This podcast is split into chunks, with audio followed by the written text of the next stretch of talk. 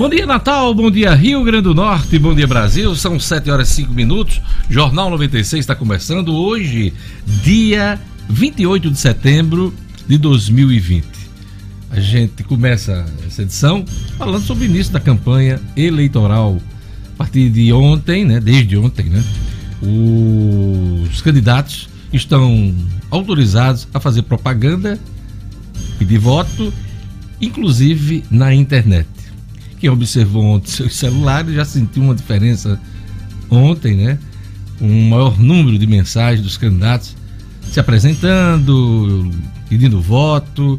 Então, a campanha eleitoral começou para valer. São 526 mil candidatos a prefeito, vice e vereadores em todo o Brasil, segundo números do Tribunal Superior Eleitoral. 526 pedidos de registro, eles estão sendo é, homologados, a Justiça Eleitoral tem um prazo para homologar todas as, a todas as candidaturas, mas mais de 90% desse número aí terá o registro confirmado. Né? E é, daqui a pouquinho a gente passa em revista os números dessa eleição que já começou aí em todo o país. Candidatos a prefeito no Brasil, vamos aqui para alguns números, nós temos 19 mil, mais 19 mil em todo o Brasil. Nas capitais são 333 candidatos a prefeito. Candidatos a vereador, 506 mil candidatos. 506 mil candidatos a vereador. E nas capitais são 23 mil candidatos a vereador nas capitais do país. Os números da eleição, daqui a pouquinho no Jornal 96. O Marcos Alexandre vai fazer uma avaliação do primeiro dia de campanha. Candidatos priorizam as redes sociais. Pois é, com as restrições, em alguns lugares não tem restrição nenhuma. Tem aglomeração, tem todo tipo de movimentação, mas as redes sociais serão mais demandadas nessa eleição. Vai ser uma eleição diferente, já está sendo, né? Luciano Kleiber, queda na renda dos trabalhadores é menor em julho, mas afeta mais quem tem menos instrução. É o comentário de Luciano daqui a pouquinho.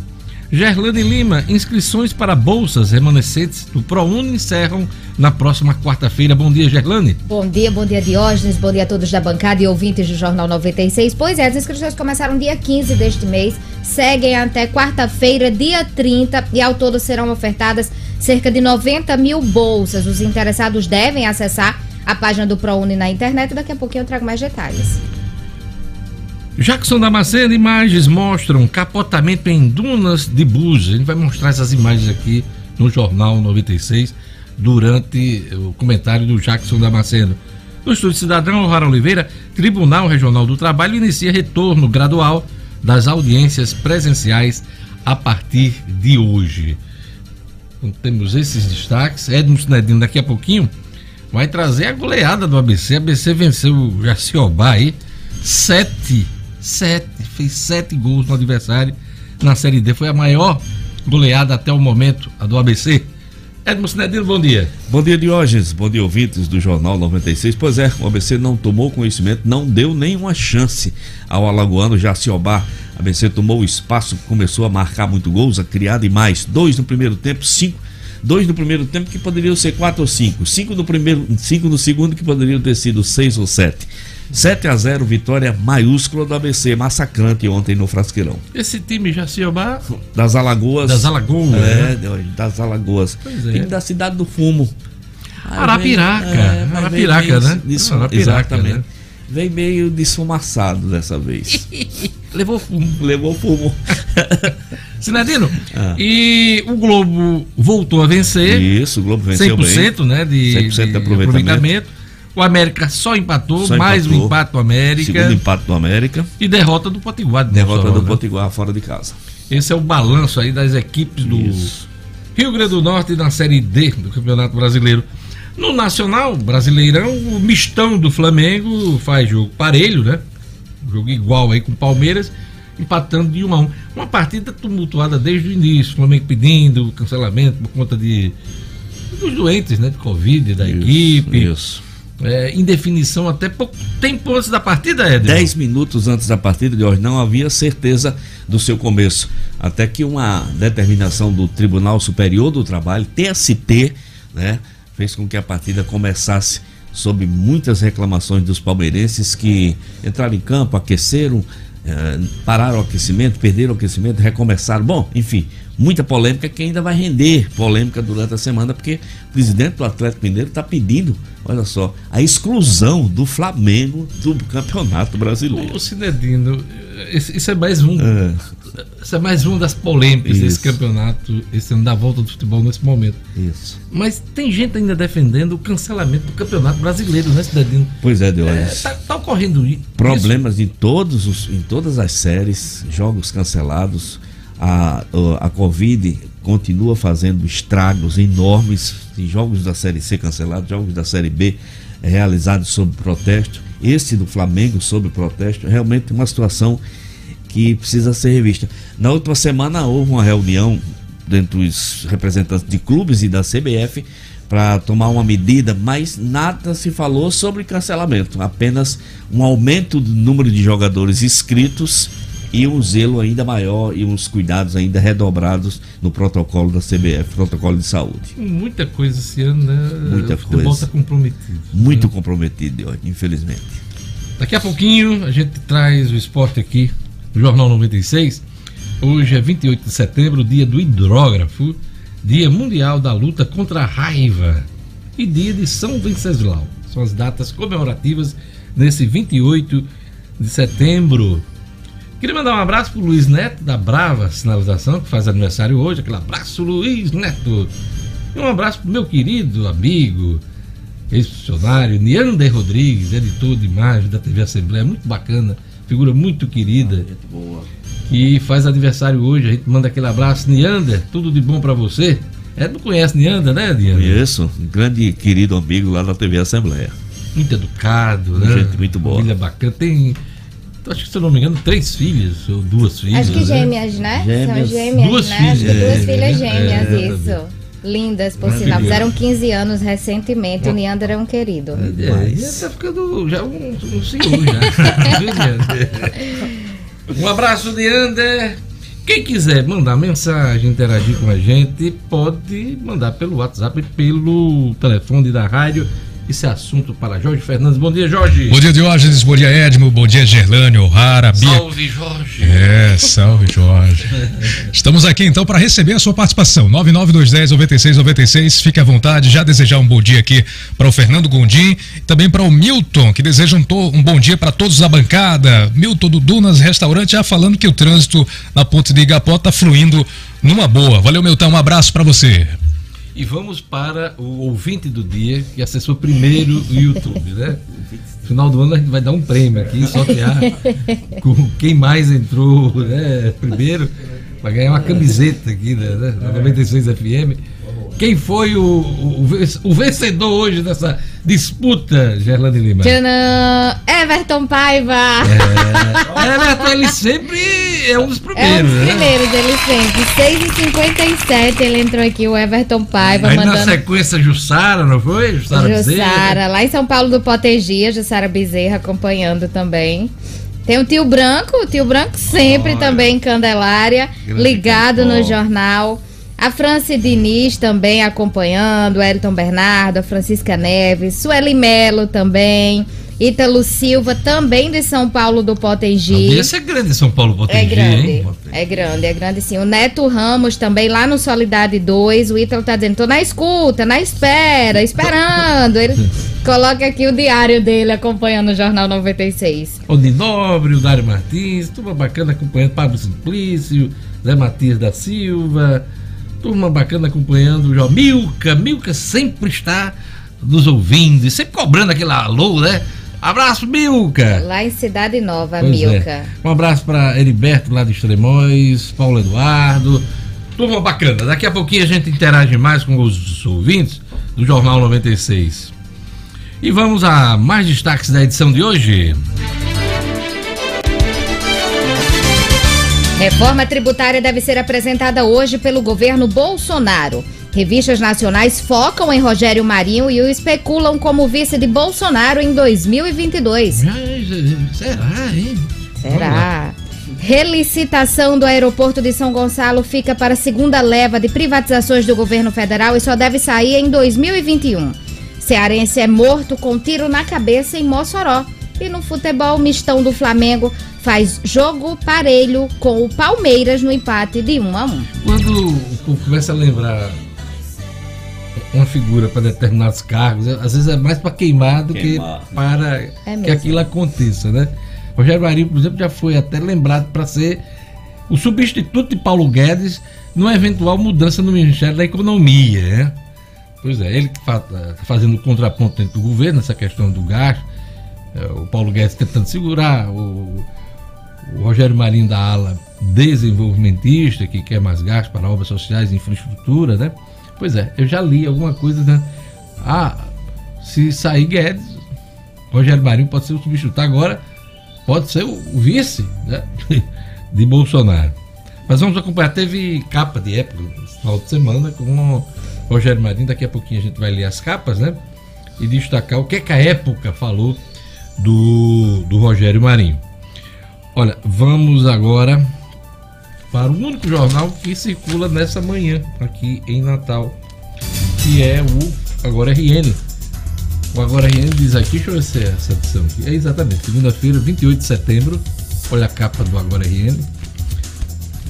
O jornal diz aqui na sua manchete principal: Desleixo no uso de máscaras preocupa o coração do Centro Comercial do Natal. A equipe de reportagem do Agora RN flagrou cenas que estão se tornando cada vez mais comuns Apesar da pandemia, a máscara está caindo em desuso. Isso é uma péssima notícia, principalmente nesse período de campanha eleitoral. Quando tiver aglomeração, essas passeatas, carreatas adesivaço, imagina aí o que, é que vai acontecer. Emissão de carteiras de identidade, também destaque aqui. A emissão de carteiras de identidade no Agora RN, meta é 40 mil por mês são os destaques do Agora RN. Vamos aqui olhar os jornais nacionais. Folha de São Paulo, eleição tem recorde feminino e inédita maioria de negros. Candidatas são 34% dos 526 mil pedidos de registro no TSE. Autodeclarados pretos e pardos somam 51% do total. Agora você sabe por que disso, né? O porquê disso. É porque criaram uma regra que precisa dar tratamento igual aos negros e destinar mais recursos para candidatos negros, pretos, né? E a turma resolveu se autodeclarar mais dentro dessa etnia. Daqui a pouquinho a gente traz os números para você aqui. Também é destaque na Folha, Palmeiras e Flamengo vão a campo após decisão judicial e sob risco de coronavírus. Aras já se alinhou mais de 30 vezes ao governo Bolsonaro. São os destaques da Folha agora de manhã. E vamos agora para o Estadão. Renda de trabalhadores tem queda de até 25% com pandemia. Menos instruídos foram os mais atingidos, mas mesmo os com ensino superior tiveram perdas expressivas. Mulheres são somente 3% da disputa por prefeituras. São os destaques do Estado de São Paulo agora de manhã e vamos agora para o último, o Globo. O Globo diz aqui na manchete principal: campanha, campanha para a Prefeitura do Rio começa com foco em Bolsonaro. Em São Paulo, aglomerações, aglomerações marcam o início da corrida eleitoral. Flamengo empata com Palmeiras em jogo da polêmica. Novo sistema instantâneo de pagamento já gera competição, é o Pix novo sistema de pagamentos e transferência criado pelo Banco Central. Chega em novembro e já acirra a competição entre os bancos e fintechs, que são as financeiras de tecnologia. As instituições apostam em benefícios para clientes, diversificação de serviços e novas plataformas. Especialistas alertam para cuidados com os dados a fim de evitar fraudes. Pelo menos duas vantagens aí. A rapidez com que essas operações vão ser feitas, de banco para banco, não precisa ser você fazer agora transferência de um banco só e pagar taxas, altas taxas de bancos diferentes, né? Vai ser mais fácil do que o TED, do que o DOC. Só 10 segundos a operação, hein? Entre quem paga e quem recebe. E a outra vantagem, qualquer hora do dia. Esse negócio, aí esqueci, só amanhã eu faço. Não, pode fazer de madrugada também. Pode fazer depois do horário bancário. Então são essas algumas diferenças do Pix. Muita gente com certeza vai, vai aderir a esse, esse, esse novo sistema de pagamentos. O destaque no Globo. E vamos, e vamos agora às manchetes das principais revistas semanais do país. Veja! O inimigo das redes. Sucesso no Brasil e no exterior, o documentário sobre o dilema social traz depoimentos reveladores, como do ex-executivo do Google, e mostra de que forma os gigantes da tecnologia ameaçam desde a sanidade mental dos jovens até a democracia. Pois é, tá fazendo um maior sucesso desde a semana passada, inclusive foi minha dica no Diário da Manhã na, na última sexta-feira. É, o dilema das redes, muito bacana. Quem vive esse mundo digital não pode deixar de dar uma olhada, até para refletir um pouco do uso excessivo das redes sociais, né? E o uso que fazem dos dados da gente e o direcionamento, inclusive, de propaganda e de mensagens que muda a cabeça das pessoas, hein? Vamos lá, isto é. O Brasil que passa fome. Ela voltou com força em alguns rincões da miséria. O dado acaba de sair e alarmou o país. Mais de 10 milhões de brasileiros estão, no momento, famintos, em estado de carência alimentar extrema. É um contingente que não para de crescer. Quem vai fazer alguma coisa para reparar esse absurdo? Época! Poder paralelo. Como o ex-tucano Rogério Marinho se tornou o aliado mais influente de Jair Bolsonaro na política e na economia. Mas essa manchete de época, poder paralelo. Poder, ele está dentro do governo. Se ele estivesse fora do governo, influenciando o governo, você poderia até dizer assim, poder paralelo. Existe um poder uh, formalizado, oficial, e a pessoa fora do governo, né, influenciando as ações. Essa manchete de época eu não concordo muito, não. O, o Rogério Marinho faz parte do governo. Então, dentro do governo, sim. Aí tem, há uma divisão de, de tarefas, a divergência de entendimento como conduzir a economia, né? Mas poder paralelo foi ruim essa manchete da, de época. Em Carta Capital. Desligado do mundo. Em um ano e nove meses, a única estratégia do Itamaraty de Bolsonaro foi a subserviência a Trump. Resultado: o Brasil torna-se inconfiável na diplomacia e perde relevância e dinheiro. É isso aí, as manchetes, as capas das revistas semanais essa semana. Vamos agora aos destaques do portal no Minuto.com, vamos lá? Governadora Fátima Bezerra visita Forte dos Reis Magos antes de autorizar a retomada das obras. A ordem de serviço para o retorno das obras será assinada dentro dos próximos dias, com um investimento de 3,9 milhões de reais. E a previsão é de que a reforma seja concluída até meados do ano que vem. Rio Grande do Norte zera casos da Covid-19 no sistema prisional. Com 10.447 presos, o RN é um dos primeiros estados sem registros de infecção em internos e policiais penais. Boa notícia, hein? Boa notícia.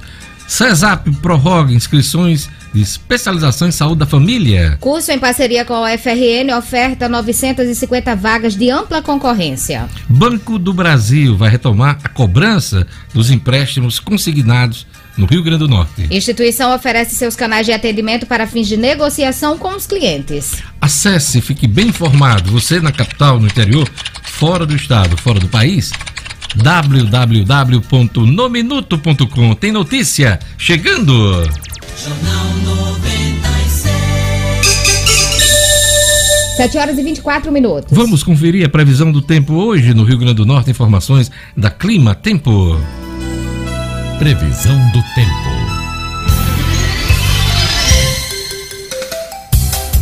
Natal, a segunda-feira amanheceu com céu nublado e terá aumento de nuvens agora pela manhã com pancadas de chuva à tarde e à noite. Mínima de 22. Máxima 30 graus. Em Mossoró. Segunda-feira será de sol, não chove. Mínima de 21. Máxima 36 graus. Em Campo Grande. Previsão de sol entre nuvens. Mínima de 22. Máxima 31 graus. Em Galinhos. Segunda-feira de sol entre nuvens, mas não chove. Mínima de 21.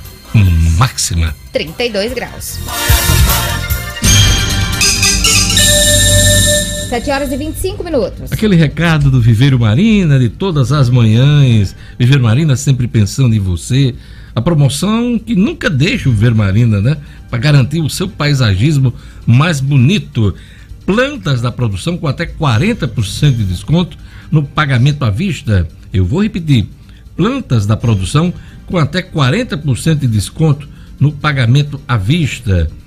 No Viveiro Marina, você ainda conta com vários planos de venda e pagamento em até 10 vezes no cartão de crédito, hein? Pois é. Lembrando que nesse mês de outubro teremos mudança aí de tabela né? no Viveiro Marina. Então corre lá para aproveitar os preços neste mês de setembro. É quarta-feira aí nós temos os mesmos preços no Viveiro Marina. Viveiro Marina que vende barato porque produz. Quer um exemplo? Grama esmeralda a partir de cinco reais um metro quadrado só no Viveiro Marina. A loja do Viveiro fica ali na esquina da rua São José com a Miguel Castro no bairro de Lagoa Nova. Não compre planta antes de conferir e levar seu orçamento no Viveiro Marina. Viveiro Marina, a grife do paisagismo. Relicitação do aeroporto de São Gonçalo do Amarante fica para a segunda leva de privatização do governo federal e só deve sair em 2021. O comentário é de Luciano Kleber. Bom dia, Luciano. Bom dia, Diógenes. Bom dia aos amigos, ouvintes, Jornal 96. Pois é, Diógenes, a gente está nessa expectativa aí desde o início né, da pandemia, quando a Inframérica, que é quem gerencia o nosso aeroporto, decidiu, informou né, que vai devolver é, a concessão do terminal, porque alega prejuízos aí é, de mais de 600 milhões de reais desde que assumiu aquele equipamento. E aí uh, havia uma, uma, expectativa primeira de que isso só aconteceria em 2021, já estava meio conformado, os potiguares já estavam meio conformados com isso, mas aí quando foi ali por volta do finalzinho de maio, início de junho, surgiu a possibilidade de que esse leilão, esse novo leilão né, de, de concessão para um novo operador pudesse acontecer ainda dentro de 2020. Só que no final de semana, Diógenes, uma declaração do ministro da Infraestrutura, o Tarcísio Freitas, é, meio que jogou um grande balde de água fria nessa expectativa nossa aqui. Ele disse que dentro da, dos leilões que acontecerão este ano para privatização de aeroportos, privatização ou reprivatização, né, vamos chamar assim, é, há, há, três prioridades. E ele citou os dois aeroportos é, de São Paulo e um do Rio de Janeiro. Congonhas e Campo de Marte, em São Paulo, e Santos Dumont, no Rio de Janeiro. Aeroportos de pequeno porte, que serão, segundo Tarcísio Freitas, as prioridades para este ano, podendo acontecer esses leilões ainda dentro do mês de outubro, do próximo mês, Jorge. Já os demais, o próprio Tarcísio Freitas, é claro, ele não citou de maneira direta o nosso, mas os demais, há uma, uma, uma lista aí de mais de 20 terminais que deverão ser leiloados pelo governo, eh, esses demais deverão ficar mesmo para 2021. Enquanto isso, Claro, a Inframérica não abandona, não, não pode deixar a gestão do aeroporto, mas é claro que o terminal fica meio que naquele banho-maria, a gente percebe que não há investimentos, até os investimentos na manutenção básica do terminal começam a ficar prejudicados, porque o operador já teve prejuízos demais e perdeu completamente o interesse pelo nosso terminal. Isso é muito ruim para o Rio Grande do Norte. Ou seja, a tendência é que as goteiras, né, os corredores em determinados locais do aeroporto tendem a aumentar, né, o Luciano Kleiber? Infelizmente, de hoje, infelizmente. Antes da gente seguir aqui no segundo ponto da sua, estou vendo aí você com uma, uma cédula de dinheiro da época do Império, né? Que moeda, que moeda é essa, Luciano Gomes? Essa é a cédula de 500 réis, Diógenes, os réis que foram a primeira moeda brasileira, né, implantada exatamente no Império e que ficou em circulação até 1942, viu, Diógenes? E esta que eu trago aí, eu vou afastar um pouco aqui para ver se dá para vocês verem, ele traz a efígie do Marechal Deodoro da Fonseca, né, é, e, e é, primeiro presidente da República, né? Exatamente, o primeiro presidente o da golpe militar que estabeleceu a República do Brasil depois da monarquia, né? O golpe, né? Do golpe lá de 1889. E aí, Dionis, só para efeito de curiosidade dos nossos ouvintes, essa cédulazinha aí de 500 reais, sabe quanto ela valeria hoje em reais, Diógenes? Diga lá nada mais, nada menos que 500 mil reais, viu, Diógenes? Meio nossa. milhão de reais ela valeria essa cédulazinha aí que tá Luciano aí Luciano Kleber, guarde essa que você tem aí para mim, Por favor. Agora, Deus tá. Deus tá afastado aí, pra gente ver a, a cara de Marechal Deodoro. Dá uma afastadazinha. Aí. Pô, ele tem um jeitão de Pedro II, né? De, de- do, do, Tem, tem, do imperador tem. Pedro II. Mas é o, o, o Deodoro, é o Deodoro. Valeu. É, vamos aqui.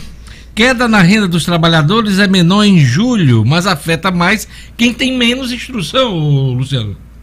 Pois é, Diógenes, essa queda eh, ela vem eh, sendo bastante eh, contundente, vamos dizer assim, ao longo dos meses de pandemia, né? E para você ter uma ideia, no mês, na média, né, ela foi em maio de 18%, o rendimento médio dos trabalhadores caiu 18% em maio, só que ela vem reduzindo, caiu 17% em junho e 13 em julho. Claro, a economia começa a movimentar novamente, eh, começa, as pessoas começam a ter outras rendas, voltar a ter renda em alguns casos, e há essa redução aí. A média Brasil é de 13% no mês de julho. Eh, só que aí quando a gente vai para os níveis de, de eh, capacitação, né, de estudo dos, dos trabalhadores, ela é bem maior em quem tem menos estudo de hoje. As pessoas sem instrução ou apenas com fundamental incompleto eh, tiveram redução de 18% nessa renda no mês de julho. Essa, ren- essa queda já foi de 25% lá em maio para este grupo. A mesma coisa quem tem eh, do fundamental completo ao médio incompleto, a, ren- a queda é de 17%, repito, contra 13 na média Brasil. Quem tem o, o ensino médio completo ou superior incompleto, a queda é de 14%, e quem tem superior completo ou pós-graduação, a queda é de 10%. Ou seja, só quem tem mais instrução teve uma queda de rendimento menor do que a média Brasil. Então, aquela dica que fica de sempre, né, Diógenes? Investir na sua própria qualificação, se capacitar para o mercado de trabalho, é sempre o melhor investimento que a gente pode fazer em nós mesmos, Diógenes. Olha, me lembrei da Beth Carvalho, você com esse dinheirama todo aí por trás de você, quando ela cantava assim, meu Deus, mas para que tanto dinheiro?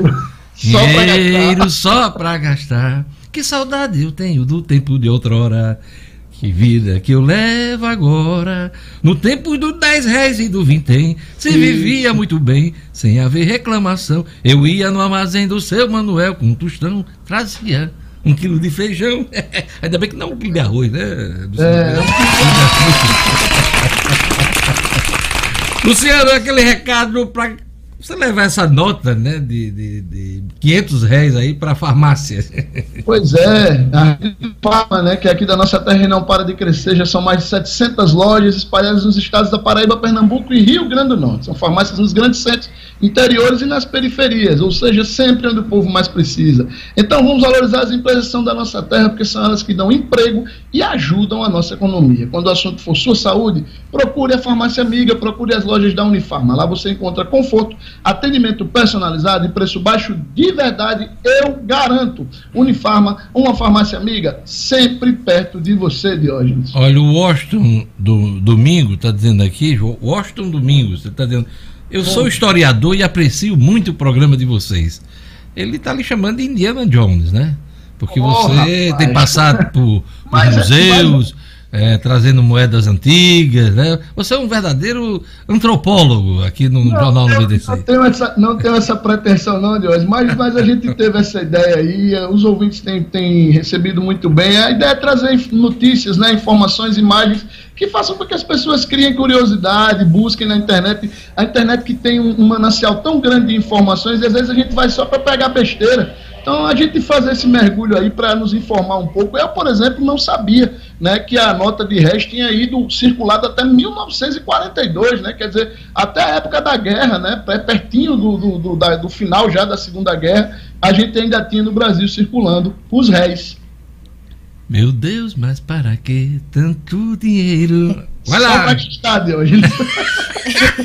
Até amanhã, Luciano Kleiber! É, um grande abraço. Jornal 96. 7 horas e 35 minutos. Gerlane Lima. Jornal 96 também é cultura, né, Gerlane? Também, com certeza. Que coisa bacana, Gerlane Lima. Mega Sena acumulou, Gerlane. É. Vamos lá para os números da Mega Sena, querida. Vamos lá, Diógenes. Vamos lá. A Mega acumulou. O sorteio foi sábado. Hum, E ninguém acertou as seis dezenas que foram 03, 07, 17 20 48 e 50. Vou repetir. Vamos lá. 03 07 17 20 48 e 50, Diógenes. O prêmio acumulado. Sorteio próxima quarta-feira, 60 milhões de reais. Que coisa! Poxa, que, que, bacana, prêmio, né? viu? De- Tô de olho, tô de olho, tô de olho. Olha, na retomada da economia é importante ter um parceiro financeiro que realmente acredite que os nossos empreendimentos, os nossos sonhos são o que mais importa. E o Cicobi, pensando nisso, lançou uma campanha Eu Coopero com a Economia do Rio Grande do Norte, para demonstrar toda a força do engajamento coletivo e da cooperação na retomada da economia. Quando você se deparar com o selo Eu Coopero com a Economia do Rio Grande do Norte, saiba que naquele local né, está um, um negócio que acredita que comprando na vizinhança todos saem ganhando. Pois é, eu coopero com a economia do Rio Grande do Norte. O Cicobi é um sistema cooperativo financeiro com todos os serviços de um banco tradicional, mas tem um diferencial importante, fundamental. Cada cooperado é sócio e, portanto, participa dos resultados. Faça parte do Cicobi e coopere com a economia do Rio Grande do Norte. Não podemos dar as mãos, mas podemos juntos fazer a diferença. Vamos para nossa ronda policial, porque temos imagens que mostram capotamento em dunas de Búzios. Vamos lá. Jackson Damasceno. Polícia com Jackson Damasceno, o da massa. Oferecimento Ótica Ideal. Compre seus óculos escuros ou de grau das melhores marcas em até 10 vezes no cartão. Temos convênios com empresas e associações. Facilitamos seu exame oftalmológico. Ótica Ideal. Nosso ideal é fazer você feliz. Edifício Barão do Rio Branco 5. Telefone 32016797. Sigam também nossas redes sociais. Jackson Damasceno, conta pra gente os detalhes desse acidente. Quem viu as imagens ficou impressionado. Vamos lá. Olá, Diógenes. Bom dia. Pois é, essas imagens viralizaram na tarde de ontem aqui no Rio Grande do Norte. Trata-se de um capotamento que aconteceu em uma duna da Praia de Búzios, litoral sul aqui da, da Grande Natal. Um jipe subia, já estava lá no alto da duna, numa prática perigosa e proibida, quando o carro de repente começa a capotar inúmeras vezes descendo a duna. A gente está vendo as imagens aí agora. Esse primeiro carro é, sobe, mas lá de cima já aparece despencando. O outro veículo, que ia subindo, para de subir porque o motorista percebe que o acidente estava acontecendo e repare quantas vezes esse Jeep capota até chegar é, abaixo. Veja que várias pessoas assistiam à prática, né, numa brincadeira que, repito, é perigosa e proibida, somente é, carros credenciados, bugueiros, podem fazer isso nas dunas aqui do Natal, da é Grande todo Natal. mundo que tem habilidade para fazer esse passeio nas dunas, né, o Jackson Damasceno? Exatamente, até porque é um terreno extremamente difícil é, de dirigibilidade, extremamente difícil, né? Quem pratica off-road diz que eh, dirigir em duna é muito complicado. As informações é de que não houve feridos, havia um homem, somente um motorista dentro do veículo e ele, felizmente, graças a Deus, Ô Jackson, vamos, vamos ver de novo as imagens desde o início. É, a impressão que se tem é que uma pessoa cai do carro é, é, de longe, a gente fica com essa impressão. Mas ninguém pulou do carro acidentado. Vamos mostrar as imagens novamente. Vamos lá. Vamos mostrar assim. Aparece um primeiro veículo aqui em primeiro plano, parado, e um outro carro sobe a duna. É, Cadê as imagens? quando- Cadê as imagens? Vamos aguardar as imagens. De novo. Cadê as imagens? Vamos, vamos lá. Isso aconteceu, lembrando, na tarde de ontem, enquanto as imagens não, não voltam. Tá rebobinando Na. Tá rebobinando a fita.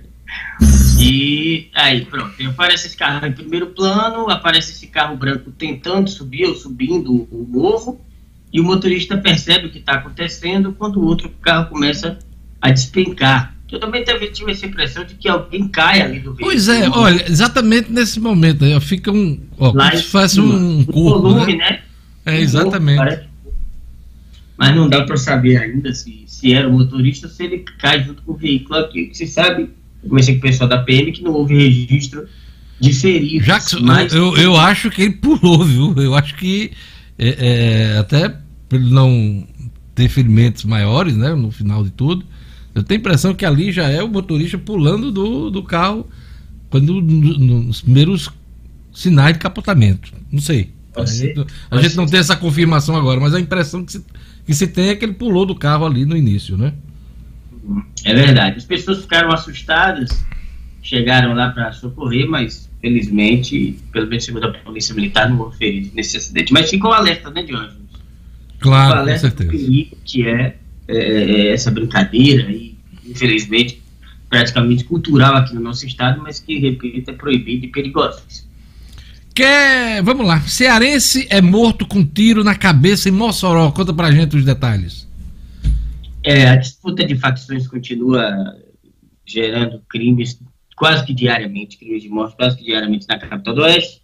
Dessa vez, um rapaz conhecido como Ceará, deixa eu ver o nome dele aqui, José Félix da Silva Neto, de 24 anos, natural de Quixadá, aqui no nosso estado vizinho, foi morto é, na favela do em Mossoró, com um tiro de espingarda na cabeça. Segundo informações da Polícia Militar, um carro de cor preta foi, sair, foi visto saindo da região onde aconteceu o homicídio.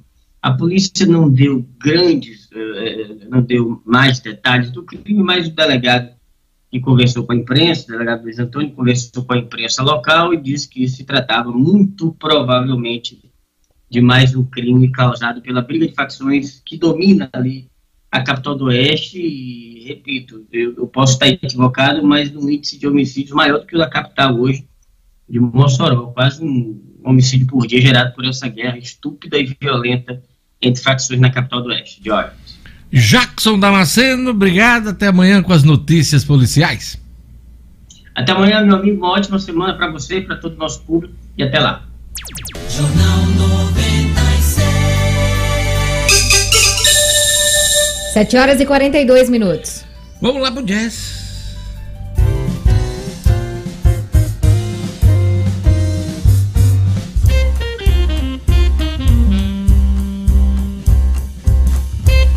Daqui a pouquinho as notícias da política com Marcos Alexandre, o estúdio, cidadão com Raul Oliveira, futebol com Edmo Cinedito, tem os números também da Covid-19, final de semana. A gente volta daqui a pouquinho com o Jornal 96.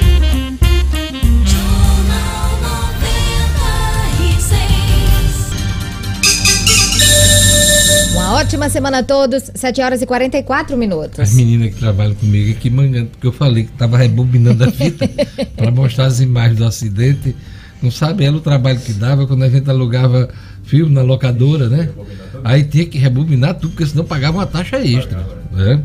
E às vezes não dava tempo, né? Terminar de assistir o filme e demorava um pouquinho, uns 5, 6 minutos, às vezes 10 minutos, a rebobinagem da Alugar fita, filme é né? da minha época. É, né? É, mas esse negócio de rebobinar não, não me É, lembro, tinha, não. Tem- e, e- e se você chegasse na locadora sem rebobinar, Dá o cara, taxa era uma cara feia. E era uma forma de forçar você a rebobinagem da fita, né? E quem trabalha em televisão há muito tempo, né? Como eu, que tenho mais de 30 anos já de, nas costas de jornalismo, televisão, a gente trabalhou muito com fita rebobinada no início, né? O Matic, enfim. E era também um complicado. E quando a fita chegava amassada da rua, com a reportagem, né, aquela entrevista importante, era um problemão a gente perder por conta de defeitos às vezes que dava no equipamento e amassar a fita. Então, essa turma de hoje não sabe nada do que é isso, na era digital, né? É o cartão, né? Hoje é, É, o cartão. o Tira o cartão, né? cartão. Tudo digitalizado, streaming hoje, né? Que é, é o que a gente vive, não só na questão do áudio, do vídeo, né? Tempos bons. É bom porque a tecnologia vai avançando e a gente vai aprendendo também. Vamos lá. Vamos seguir aqui com o Jornal 96. Eu vou chamar agora Gerlane Lima porque as inscrições para bolsas remanescentes do ProUni encerram na próxima quarta-feira. Gerlane Lima do Cotidiano. Cotidiano com Gerlane Lima. Oferecimento. Realize Gourmet. Estamos de volta com as duas unidades funcionando no período das 11:30 às 15 horas. Durante essa semana de reabertura, almoçando na unidade Petrópolis, você ganha um combo do café expresso com brigadeiro. Siga realize.gourmet e acompanhe as promoções. Vamos lá, Gerlane. Diógenes, as inscrições para o programa Universidade para Todos, o segundo semestre, na verdade, né? Começaram dia 15 deste mês e seguem até a próxima quarta-feira, dia 30 de setembro.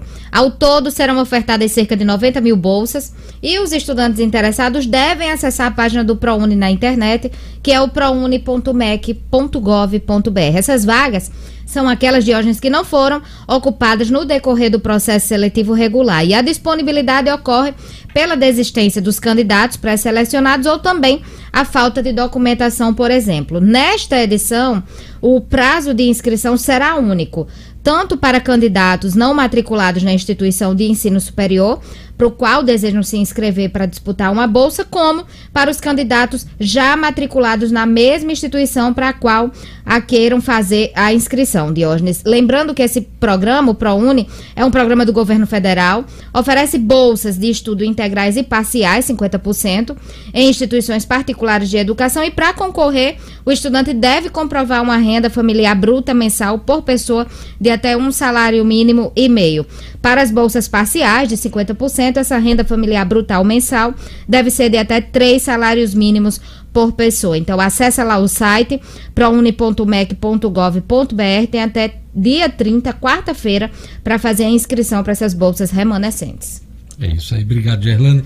Olha, a história da, de rebobinar a fita tá rendendo aqui. É, o Everton Paiva tá dizendo aqui o próprio videocassete se encarregava de rebobinar a fita. Tinha modelo que rebobinava. Terminava o filme, ele já voltava a, a fita. Esses eram os mais avançados, acredito eu, o que você tinha, hein, Everton? Mas tinha videocassete que não fazia isso. Aliás, tinha uma história de é, videocassete quatro cabeças, duas É cabeças. mesmo, é, tinha, Aí tinha. quando a gente, né, mais pobrezinho, né, diz- os meninos no colégio dizendo, não, o papai comprou um videocassete, quatro cabeças. É, eu, lá de casa só tem duas. Tinha uns últimos modelos, Jorge, que era super para rebobinar, bem rápido, né? É, tinha uns mais. modelo aqui É. o Everton fala. É do né? Não era Rebobinava. não, cara Eu tive um desses. O cara tinha que lembrar de botar lembrar. lá o review lá É. e voltar. E tem outra aqui que tá dizendo, é, o Walter Santos, rebobinava com a caneta que é mais rápida. Mas isso era É geralmente boa. aquela cintinha cassete, viu, comandante? o Walter Santos. Vamos lá, vamos agora para o nosso estúdio cidadão. Com ela, coisa rara. Tribunal Regional do Trabalho inicia retorno gradual das audiências presenciais a partir de hoje. O'Hara Oliveira. Estúdio Cidadão com O'Hara Oliveira. O'Hara. Bom dia, Diógenes. Bom Bom dia. dia. a todo mundo acompanhando o Jornal 96. Pois é, hoje, né, a partir de hoje, o Tribunal Regional do Trabalho da 21ª região, que é a nossa região aqui, anunciou o retorno das audiências presenciais que estavam cessadas desde o início lá da pandemia no mês de março. Para isso, né, o TRT precisou se adaptar e adquirir uma série de equipamentos de proteção, incluindo aí principalmente divisórias de acrílico para esse retorno com segurança, né? Retorno esse que vai ser gradual aqui em Natal e também no interior do estado, seguindo até o dia 5 de outubro. Né? A fase 2 do plano de retomada das atividades presenciais do tribunal, que foi detalhada em um ato conjunto e que contempla aí audiências de instrução presenciais e também semipresenciais, né? Quanto a essas semipresenciais, né, as partes, os advogados, as testemunhas e os demais sujeitos processuais que não puderem comparecer pessoalmente aí por integrarem grupo de risco ou restrição san- sanitária vão poder participar aí nesse formato de audiências semipresenciais. Então, além da melhoria da estrutura física das salas de audiência, o TRT também investiu aí na aquisição de equipamentos para verificação de temperatura e também proteção individual. Então, nessa nova fase, segue vedado o acesso ao tribunal de pessoas que estiverem, claro, sem máscara, que apresentarem temperatura corporal igual ou superior a 30 37,2 graus ou que se recusarem a aferição de, temper- de temperatura corporal ou higienização das mãos. Como eu falei aqui, né, apesar desse retorno presencial, as audiências também vão acontecer de forma semipresencial, seguindo aí, inclusive, a orientação do Conselho Nacional de Justiça, né, que por uma orientação aí do presidente, o ministro Luiz Fux, determinou que os tribunais definam e regulamentem em até 90 dias um sistema de videoconferência para realização de audiências e atos oficiais, porque nessa pandemia esse sistema funcionou muito bem até. Então, fica aí a informação para quem tem a audiência aí aprazada, a partir de hoje, essas audiências já podem acontecer de forma presencial. Ora, você falou eh, no ministro Luiz Fux, que é o presidente né, do Supremo Tribunal Federal, me lembrou a notícia da semana passada, no finalzinho da semana, que foi o anúncio da aposentadoria de Celso de Mello. Antecipado, Ministro né? decano do STF, ele teria mais um mês aí, por volta de novembro, que ele deixaria a corte, mas resolveu antecipar ele que vem enfrentando problemas de saúde e, e anda contrariado também com algumas decisões, eh, Da inclusive em cima de, de- retificando, né? Eh, decisões próprias dele, né? Então o ministro resolveu sair, eu acho que 13 de outubro, se eu não me engano, é o último dia de Celso de Mello no Supremo Tribunal Federal, decano. O próximo a sair no ano que vem também, eles são da mesma geração, é o Marco Aurélio de Mello, que vai completar 75 anos no ano que vem. Então são essas mudanças aí no Supremo Tribunal Federal. O presidente Bolsonaro foi informado pelo ministro Fux dessa vaga se abre e começa aí a bolsa de apostas para definir quem vai ser o substituto de Celso de Mello no STF. Se eu tivesse de apostar no nome eh, dos que eu estou acompanhando, eu vou de Jorge Oliveira. Jorge Oliveira, que hoje é, é ministro do Bolsonaro, uma pessoa de extrema confiança do, do presidente da República, acredito eu que vai ser o indicado. Apesar de que é, eu já vi notícias de que ele, já li notícias que ele prefere a segunda vaga, quer dizer, ser indicado no ano que vem, na vaga do Marco Aurélio. Nessa primeira, ele é, é, gostaria de, de permanecer no governo, se preparando né, para essa possível vaga. Ah, vamos ver a decisão do presidente logo depois que o Celso de Mello eh, deixar a corte. Né? Isso deve ocorrer no finalzinho de outubro. O'Hara Oliveira, você aposta no nome, O'Hara? Jorge Oliveira também é um nome que eu acho bem que está bem cotado, né? É, aí as expectativas aí estão grandes em torno do nome dele, É, mas tem outros nomes correndo por fora. Pois é, também. tem um ministro, André Mendonça, que é, tem um perfil que o Bolsonaro gosta, né? mas ele se envolveu nessas polêmicas recentes do governo, da questão da investigação de servidores né, do governo federal. É, mas é um nome a ser, a ser cogitado, não só para essa vaga, mas a do ano que vem. É, tem o Aras também, né? Que é o da Procuradoria Geral. Eu já Mas acho eu o Aras colocaria no difícil. finalzinho da Não, lista. é, eu já acho difícil, porque o, o- o, eh, na visão do, do presidente Bolsonaro, o Aras está cumprindo seu papel Isso. como Procurador-Geral da República. Então, Então vale a ele- pena manter ele até o final do mandato. Pois é, ele não vai terminar. eh, Então, aliás, o próprio presidente já falou que uma terceira vaga, se ele tivesse condições de indicar ainda nesse governo, essa vaga seria do Aras. Ele chegou até a declarar isso em, em algum momento, né?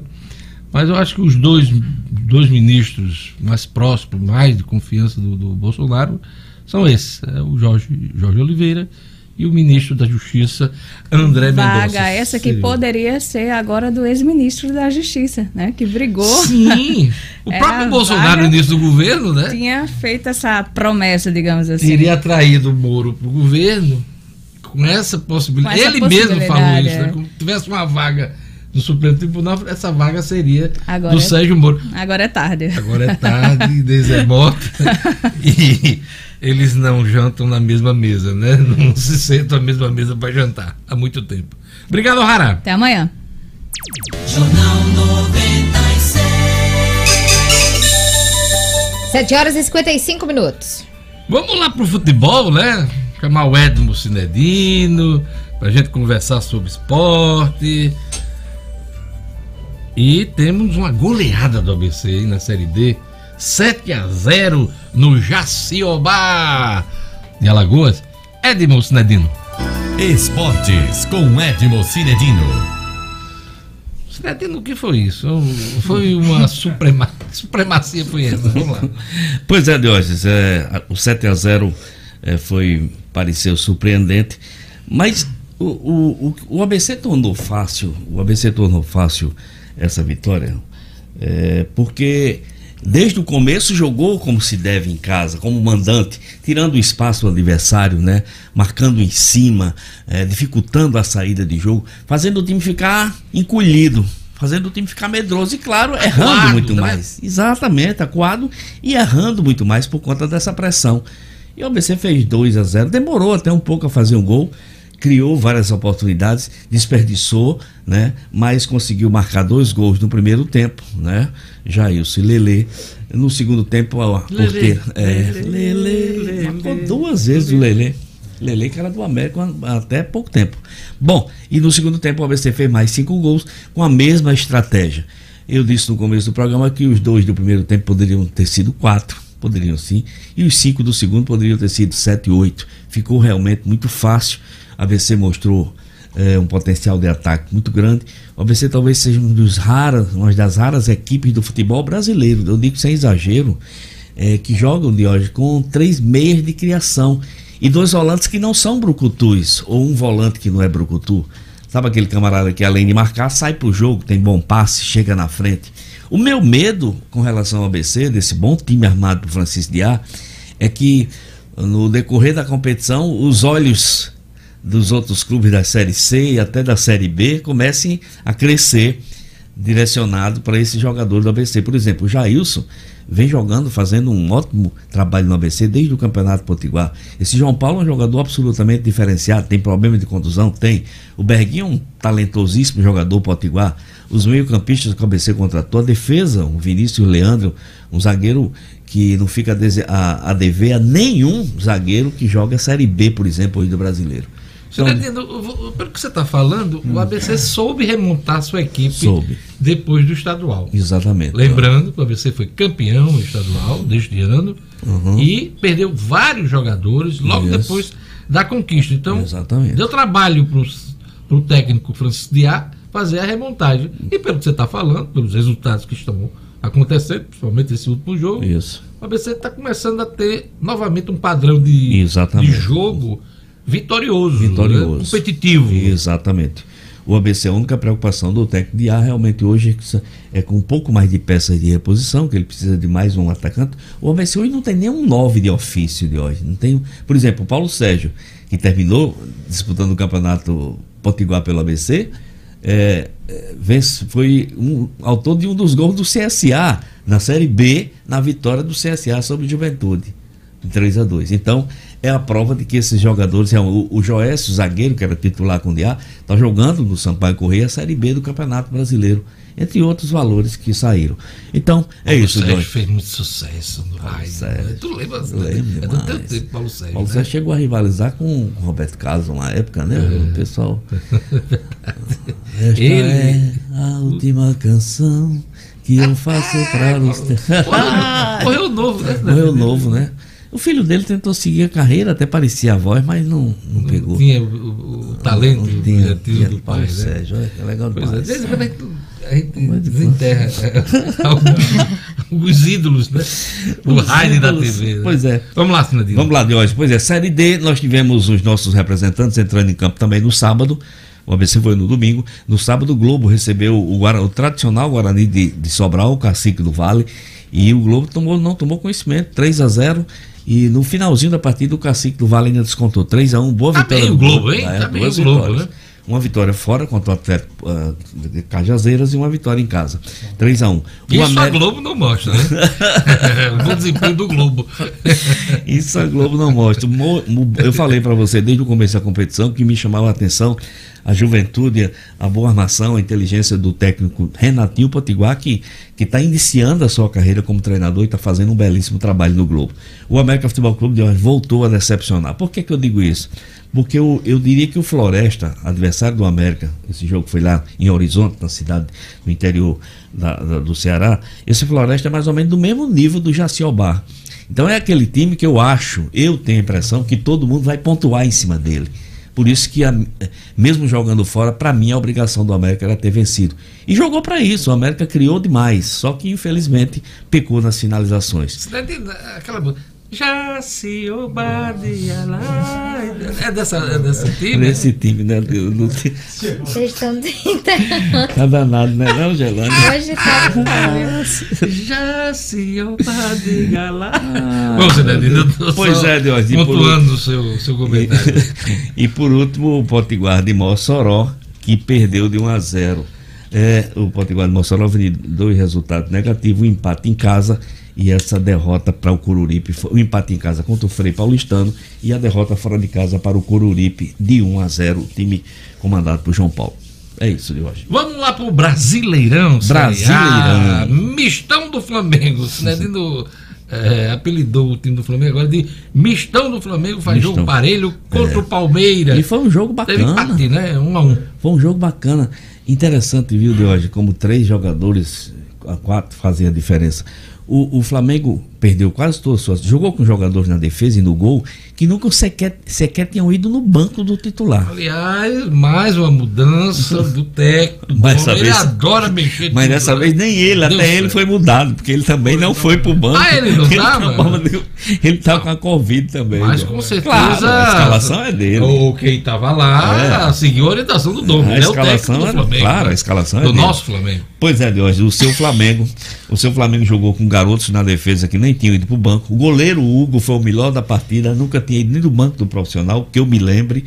Mas o meio campo do Flamengo, Thiago Maia, Gerson de Arrascaeta, comandaram o jogo, por incrível que possa parecer. Foi um jogo igual, com uma leve supremacia do Palmeiras, absolutamente natural, mas aí o garoto Hugo na- no gol fez a diferença. E o Flamengo empatou de 1 a 1, né? gol do Pedro. O gol do, do Palmeiras foi do Patrick de Paula. Joga demais esse Patrick de Paula. Canhotinho, que eu não sei porque o Tite não o convocou para a seleção. É uma coisa absurda esse futebol do Brasil. Mas é isso aí hoje. Então, um a um. No brasileiro, no Antes, domingo. antes de você falar de Sim. outros resultados, o desespero do meu sobrinho esse final de semana, né? Jonas Capistrano. Sim. Ele é ouvinte aí, deve estar escutando a gente agora. Ele olhou para mim e fez: Titio, volte a torcer pelo Vasco. Ele é flamenguista, né? doente. E ele fez esse apelo, mas meu querido, eu estou me juntando ao- aos bons, Pois a- é. aos vitoriosos. Me né? deixe ser feliz também. Aí ele disse assim: Titio, volta a torcer pelo Vasco. Ninguém quer que eu seja vitorioso, Cidadinho. Pelo amor. Fala aí, em Vasco, o Vasco empatou, né? Empatou. Dentro de casa. Dentro de né? casa, empatou com o Bragantino. Tô, per- tô perguntando sem interesse nenhum. É, né? sem interesse, eu, eu- eu sei bem. Jorge, os cinco jogos do. Olha só coincidência, os cinco jogos do domingo ontem do brasileiro terminaram empatados. Quatro deles de 1 a 1 Vasco e Bragantino 1 a 1 Palmeiras e Flamengo 1 a 1 Atlético Goianiense e Botafogo 1 a 1 Santos e Fortaleza 1 a 1 Ceará e Goiás 2 a 2 Nos jogos do sábado, nós tivemos a vitória do Atlético Mineiro, o líder 3 a 1 sobre o Grêmio, o empate do Internacional, vice-líder com o terceiro colocado 1 a 1 Atlético Paranaense 1 a 0 no Bahia, Esporte Recife 1 a 0 no Corinthians, esse jogo foi na quarta-feira.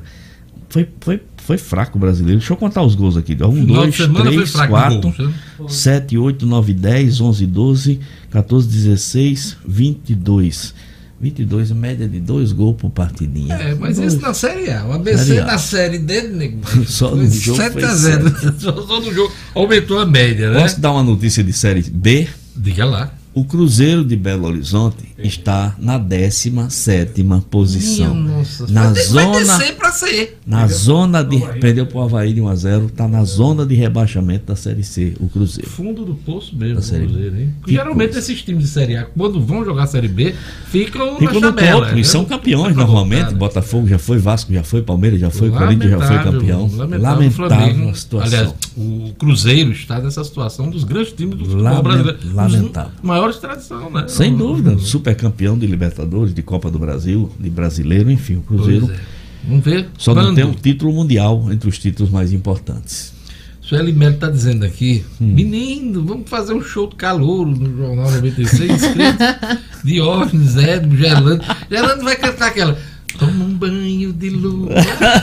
Tu acha por quê? Por quê? É, porque Como é tem nome a, dela? a doçura da... da- Como era o nome dela? Era Celi Campeiro. Celi Campeiro. Ah, mas a, a doçura. Tem que ter a né? coreografia também, tem viu? Magnela e O'Hara. O'Hara de Vanderleia. Mas, mas Roger vai, jogar, vai cantar o quê? Swing, swing. swing. É o GG do swingueira. Vou cantar um piscirico aí. ó. Ó, viu aí ele, ele, se admitindo aí, ó. Não, não, tem não, tem não. Eu vou ser o jurado, eu vou ser o jurado. Deixa eu como jurado. Deixa eu como jurado, que é melhor. Não, aqui todo mundo vai cantar alguma coisa, né? Senetino, Senetino vai cantar aquele camarada. Não, eu vou é, cantar. É, Lu- de Seresta. eu- Não, eu vou cantar Lupicínio, chifre. Lupicínio. Ah, mas o que eu ia sugerir pra você, Sim, sim. tomar castilho também. Também, é também. mesma- Também dá Também certo, serve. também dá eu vou certo. rifar meu coração. Vou fazer leilão. Vou ver. Boa ideia da Sueli, viu? Vai dar certo, vai dar E, certo. e a nossa querida, Ah, né? Gelana é a top. Cantando, cantando. Pode ser a Pimentinha também, né? Pode ser. Deixa Mas Celi Campeiro eu achei comigo. maravilhoso. Fez muito sucesso. Um Fez. banho de lua. Era Era maravilhoso, Celi. década de 50 para 60, 60, né? 60, Sucesso nessa 60. época, né? Não era nem Maravilhosa Celi Campeiro. Um abraço para a Sueli Belo. E aí, o, o- o tio Lopes, né? Tio J. Lopes, está dizendo assim: nesse show de calouros, Luciano Cleves será responsável pelo cenário. é o nosso cenógrafo. Eu já tô recebendo as figurinhas do Jorge Fernandes Ah? Já tô recebendo aqui, viu? Ai, meu Deus do céu, essa turma É o pronta. nosso cenógrafo, olha que coisa bacana. É o rock, é o rock do Silvio, aí, né? né, O rock que era o cenógrafo, né? Do Silvio Santos. É, rock. O rock do Silvio Luciano Santos. Rock, ele- né? Luciano Rock. Encerrou. Danilo, mais alguma coisa Não, na sua hoje. agenda esportiva? Era isso por hoje. Um grande abraço a todos os nossos ouvintes. Até amanhã. Até amanhã. Jornal 96. 8 horas e 7 minutos. Eu vou rifar meu coração. vou fazer leilão. Ele foi longe dessa agora. Olha, vamos lá agora para um assunto sério que é o Brasil confirma aí 14.300 casos de Covid nas últimas 24 horas. 335 mortos. Para esse balanço que a gente faz sempre aqui no Jornal 96 com Gerlane Lima. Vamos lá, Gerlane. É, Diógenes, foram 335 mortos pela Covid nas últimas 24 horas, chegando ao total de 141.776 óbitos no Brasil. Com isso, a média móvel de novas mortes nos últimos sete dias foi de 697, com a variação de menos 5% em relação aos dados registrados em 14 dias. Em casos confirmados, já são 4 milhões 731.915 brasileiros com o novo coronavírus. 13.800 desses confirmados também no último dia. Aqui no Rio Grande do Norte, Diógenes, a CESAP atualizou os números ontem e os casos confirmados somam 68.627 aqui no estado.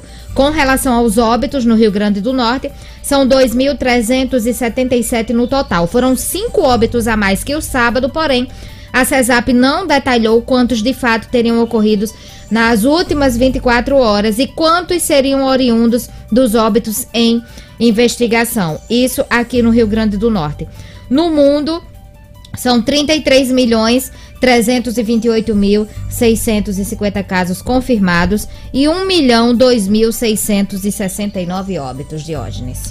É isso aí, Gerlane Lima. Olha, agora a gente vai para política. Vamos chamar o Marcos Alexandre. No primeiro dia da campanha em Natal, na capital, candidatos priorizaram redes sociais. Marcos Alexandre. Bom dia, Marcos. Bom dia, Diógenes. Bom dia amigos do Jornal 96. Primeiro dia de campanha ontem, houve uma verdadeira invasão de candidatos, de pessoas pedindo votos, candidatos a prefeito e a vereador. Mas nas redes sociais, nas ruas, a movimentação foi muito tímida e, né, em tempos de pandemia, de Covid-19, os candidatos optaram por eh, tentar conquistar os eleitores através das mídias digitais. E assim foi feito. Em Natal, eh, houve a movimentação praticamente total dos candidatos a prefeito, dos 14 candidatos, nas, nos seus perfis nas redes sociais. Né, candidatos priorizaram aí a apresentação de suas histórias, seus históricos, seus serviços prestados, né, foi o caso aí do, do, apresentaram também os candidatos a vice, casos aí do, do, do, prefeito Álvaro Dias e do senador Jean Paul Prats, que concorre pelo PT, Álvaro Dias pelo PSDB. O, o, o registro de, de, movimentação de ruas de hoje ficou restrito ao deputado Kelps Lima, do Solidariedade, que registrou aí uma carreata ao lado do vice, do candidato a vice Breno Queiroga, o deputado Hermano Moraes, do PSB, participou de reunião numa comunidade na Zona Norte, participou de missa na Catedral Metropolitana ao lado da vice, Tatiana Pires, também do PSB. O Carlos Alberto, do PV, participou, registrou uma participação na, de reunião na Zona Oeste. A Nevinha, do PSOL, e o Afrânio Miranda, que é do, do Podemos, fizeram lançamento de suas candidaturas por lives. Jair Oliveira, do Democracia Cristã, e Fernando Pinto, do Novo, não fizeram grandes registros nas redes. Houve apenas uma, uma, uma postagem de uma vinheta do partido no perfil, por exemplo, do Fernando Pinto. Então, Jorge, basicamente os, os candidatos optaram aí pelas redes sociais ao invés das movimentações de rua, o que deve ser uma tônica, inclusive porque os órgãos né, da Justiça Eleitoral, as autoridades sanitárias, vão também ficar prestando atenção em quem promove aglomeração social em tempos de restrições por conta da pandemia. Então, os candidatos também precisam estar atentos a essa questão. Pois é, algumas procuradorias eh, eleitorais nos estados estão começando a, a, a encaminhar algumas regras, né? A estabelecer algumas regras e fazer um alerta, porque alguns candidatos podem ser responsabilizados por descumprir as regras sanitárias, né? que são rigorosas em alguns estados. Mudam de estado para estado. Não sei como é que está a questão aqui. Aliás, é uma pergunta importante que se deve fazer ao Tribunal Regional Eleitoral do Rio Grande do Norte.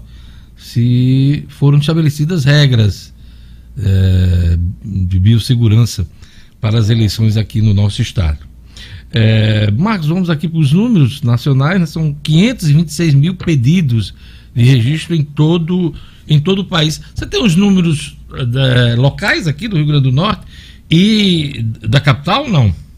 Jorge, aqui tenho sim. Aqui o, foram registrados, né, segundo uhum. aqui o Divulga Cande, que é o, é o sistema aí do, da Justiça Eleitoral, Isso. são 507 candidatos a prefeito e, consequentemente, a vice-prefeito, registrado em todo o Rio Grande do Norte. Né? A gente lembra que o registro, o período de registro terminou no sábado. Isso. Então tem algumas, alguns processos ainda sendo analisados, mas os números não devem diferir muitos desses. Então, repetindo, 507 candidatos a prefeito nos 167 municípios do Rio Grande do Norte. Candidatos a vereador, 9.249, segundo aqui o sistema da Justiça Eleitoral. Natal, ah, as 14 candidaturas majoritárias a prefeito foram confirmadas?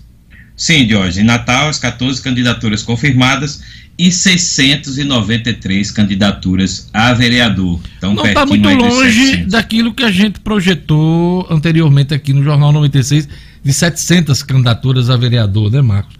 693, faltou pouca coisa para a gente atingir o número das 700 candidaturas, né?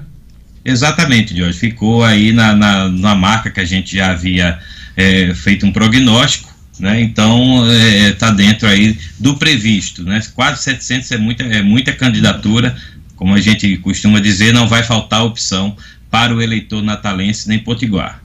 O Reginaldo Rodrigues está dizendo aqui, Diógenes, eu acredito que essa eleição será fortemente disputada nas redes sociais. É isso mesmo, esse é o sentimento de todos e essa movimentação já começou ontem, o Reginaldo.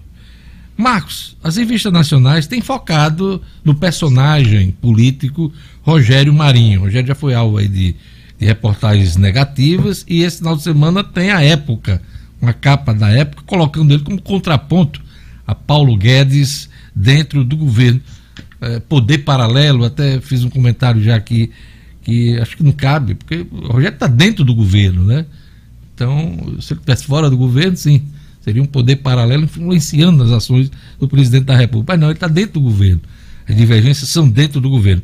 Mas cada vez mais tem um foco aí no nosso político aqui do Rio Grande do Norte.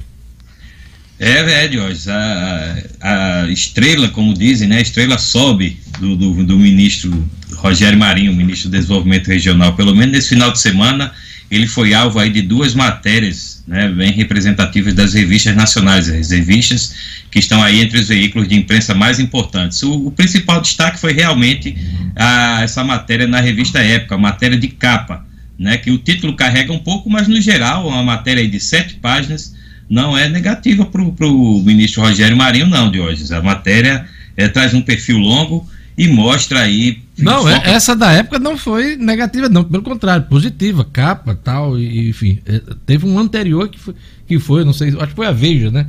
Que trouxe uma matéria mais. Isso, crítica. Chamando mais, de coronel e tudo. Coronel e apontando alguns problemas do, do passado, enfim, de investigações, enfim. Essa foi o tom da Veja, mas a da época não, foi extremamente positiva, não.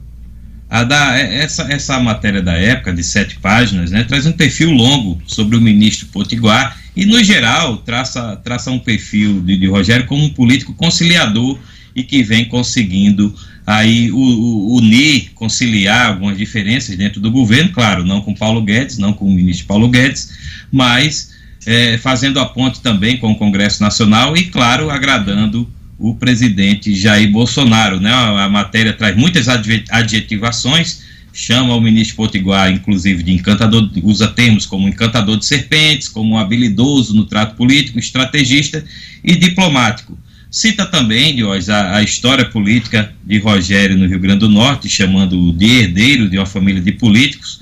Lembra o passado de Rogério esquerdista no PSB, né, a, a, revista Época faz também essa menção, relata detalhes sobre a saída dele recente do PSDB, né, inclusive uma saída que a revista retrata como muito suave, inclusive deixando uma porta aberta com o governador João Dória, que é arquirrival hoje do presidente Jair Bolsonaro. Isso foi né? para queimar, viu? Esse, esse momento é. foi para queimar o Rogério junto a Bolsonaro. Exato, mas a, a, matéria também cita que ele já, já está mais distante, hoje tem um tratamento apenas cordial com o João Dória, tem um tratamento um pouco mais próximo com o presidente do PSDB, o presidente nacional, Bruno Araújo. Né? E, claro, Jorge, fala também sobre as pretensões de Rogério Marinho para 2022. Segundo a época, o, o ministro não vai querer ficar na chuva em 2022. E aí cogita a candidatura dele ao Senado ou ao governo do Rio Grande do Norte, ambas aqui pelo Rio Grande do Norte. E, e aí, ele nega, e ele nega que tem a pretensão de ser candidato a governador no, em 2022, né? E aí, falando em pretensões, entra a matéria da revista Veja, né? Que a matéria da revista Veja coloca um ingrediente a mais nessa, nesse cenário aí de especulações sobre o, o, ano eleitoral de 2022, daqui a dois anos. E aí cogita, inclui o nome de Rogério Marinho, entre os nomes cotados hoje, claro, está muito cedo, ainda não passamos nem da eleição municipal, mas a Veja já coloca o nome de Rogério Marinho como uma das opções para vice-presidente do, do Jair Bolsonaro, numa, numa hipotética chapa hoje com o, o, presidente Jair Bolsonaro, ao lado de nomes como a ministra da Mulher, a Damares Alves, o deputado Marco Feliciano e o próprio Hamilton Mourão, que não é de todo descartado, embora seja hoje descrito pela Veja como um nome menos cotado para repetir a dobradinha com o presidente Jair Bolsonaro. Então, são, são duas matérias aí da Veja e da época que trazem aí holofotes novos sobre o ministro Rogério Marinho, num tom assim que fortalece politicamente, pelo menos nesse momento, o ministro Potiguar.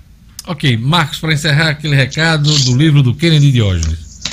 É, Diógenes, a campanha já começou. Quem é candidato e quem trabalha na disputa política precisa estar atento às regras do jogo. O livro Processo e o Direito Eleitoral, do advogado e escritor Kennedy Diógenes, é a melhor opção para deixar todo mundo atualizado sobre as normas das eleições com abordagem completa sobre a legislação eleitoral em linguagem simples, o livro é um guia que não pode faltar para quem vai disputar ou participar da campanha que começou ontem.